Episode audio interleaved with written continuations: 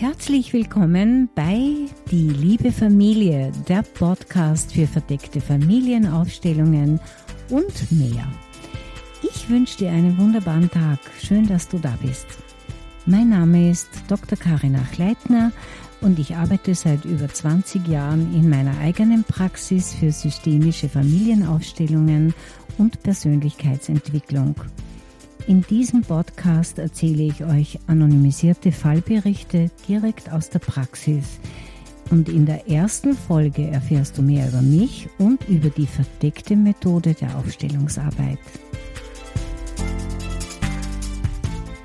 Eine Klientin, ich nenne sie Sophie, fragt, warum verhält sich unsere 14-jährige Tochter so eigenartig? Sie zieht sich zurück und sie spricht kaum noch mit uns und wirkt traurig. Und wenn man sie fragt, was sie hat, sagt sie, sie weiß es nicht.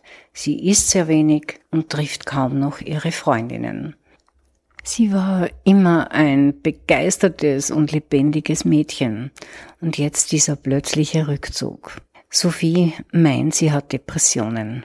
Sie lernt zwar gut, aber wir machen uns trotzdem große Sorgen, weil sie so distanziert zu uns ist und nicht einmal ihre Freundinnen trifft, obwohl sie sonst so kreativ und begeistert ist. Wir sind ratlos und sie kann sich das traurige Gefühl, wie sie sagt, selbst nicht erklären. Wir sind derzeit auch bereits in einer Beratung, aber auch da ist nichts aus ihr herauszubringen, weil sie es ja selbst nicht sagen kann. Es ist nichts Tragisches in unserer Familie passiert, auch in der Schule gibt es nichts, keine Konflikte. Und nun fragen wir uns, kann sich da irgendetwas aus unserer Familie auf sie übertragen? Ich habe, nachdem ich das E-Mail erhalten habe von Sophie, noch Rücksprache mit ihr gehalten und nachgefragt, was in der Familie vor kurzem passiert ist ob jemand gestorben ist, krank geworden ist, ob es Konflikte anderer Art gibt oder ob es im selben Alter der Tochter früher jemanden gegeben hat, der Depressionen hatte oder dem es nicht gut ging. Und dann habe ich im Gespräch erfahren, dass die Mutter von Sophie vor acht Monaten in ein Pflegeheim gekommen ist und Sophie meinte, sie fühlt sich dafür schuldig, weil es der ausdrückliche Wunsch ihrer Mutter war, zu Hause gepflegt zu werden. Und sie hat ihr das auch versprochen. Sophie meinte, dass es aufgrund der räumlichen Gegebenheiten und auch durch ihre persönliche Situation und auch beruflich nur sehr schwer möglich wäre, die Mutter in ihrem Haus zu betreuen. Deshalb hat sie sich dann entschieden, die Mutter in ein Heim zu geben. Obwohl Sophie das Haus ihrer Mutter geerbt hat. Und gerade deshalb so große Schuldgefühle hat. Ich habe Sophie auf die zeitliche, sehr deutliche Übereinstimmung mit der Entscheidung, die Mutter in das Pflegeheim zu geben und dem Rückzugsverhalten der Tochter aufmerksam gemacht. Hier könnte es einen Zusammenhang geben. Denn Kinder übernehmen sehr oft Trauer oder Schuldgefühle der Eltern. Nachdem ich Sophie auf diesen Zusammenhang aufmerksam gemacht habe, meinte sie, ich bin ja selbst so unglücklich, weil es meiner Mutter ja gar nicht gefällt gefällt im Pflegeheim. Und jedes Mal, wenn ich vom Heim wegfahre, geht es mir schlecht.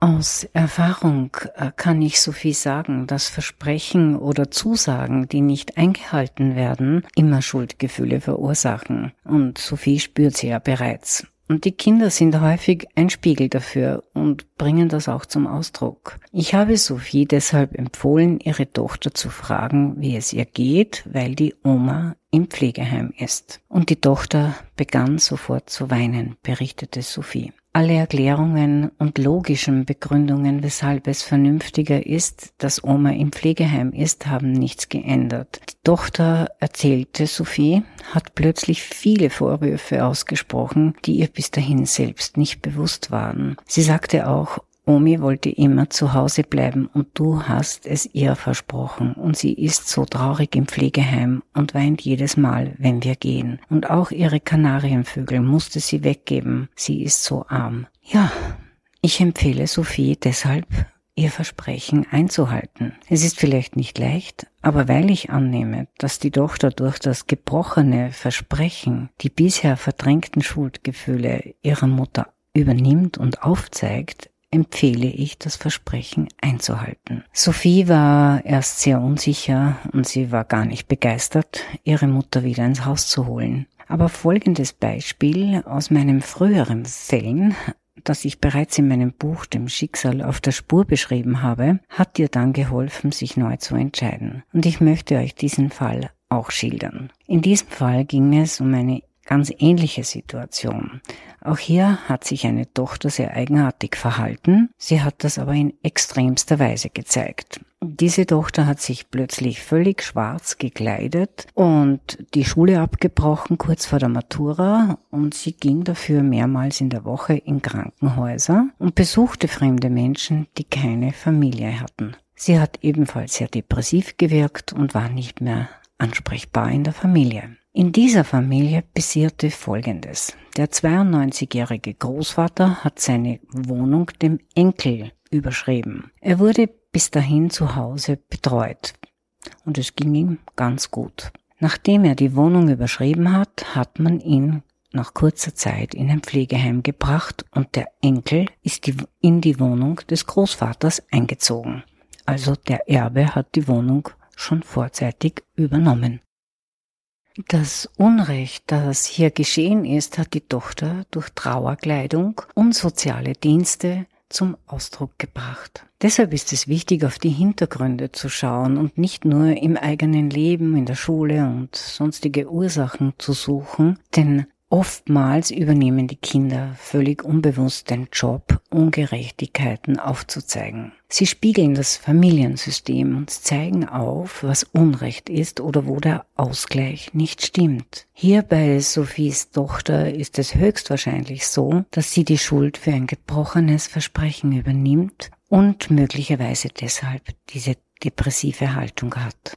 Diese Hypothese haben Sophie und ich im Gespräch aufgestellt und diese Hypothese hat sich dann auch später bestätigt. Denn als die Tochter erfahren hat, dass Oma wieder nach Hause kommt, strahlte sie über ihr ganzes Gesicht und es ist anzunehmen, dass sich auch ihr Verhalten wieder völlig normalisieren wird. Aber wie geht man dann mit dem Thema Erbe und Sorge für die Eltern um. Ich gebe dafür manchmal die Empfehlung, bei Versprechungen eine Grenze einzuhalten. Zum Beispiel den Eltern zu sagen, ich sorge für euch, so gut ich es zu diesem Zeitpunkt kann. Denn niemand weiß, wie es uns zu einem bestimmten Zeitpunkt im Leben selbst geht und ob wir in der Lage sind, eine Pflege zu organisieren oder selbst zu übernehmen. Natürlich steht es auch den Eltern frei, mit dem Vererben so lange zu warten, bis sie Gewissheit haben, ob sie sich das Vererben auch leisten können. Denn möglicherweise benötigen sie ihren Besitz ja auch selbst für ihre Pflege. Viele Menschen entscheiden sich ja schon, eine Pflegevorsorgevollmacht zu Lebzeiten zu machen und festzulegen, wie und wo sie gepflegt werden möchten. Und das müssen nicht immer die eigenen Kinder organisieren oder machen. Ja, ich danke fürs Zuhören und ich hoffe, dass es hilfreich war für Sophie und für vielleicht für viele andere Hörer und Hörerinnen. Danke für deine Aufmerksamkeit. Ich freue mich, dass du dabei warst. Und wenn es interessant war, dann bitte weitersagen und mit Freunden teilen. Vielleicht möchtest du auch auf meiner Website vorbeischauen unter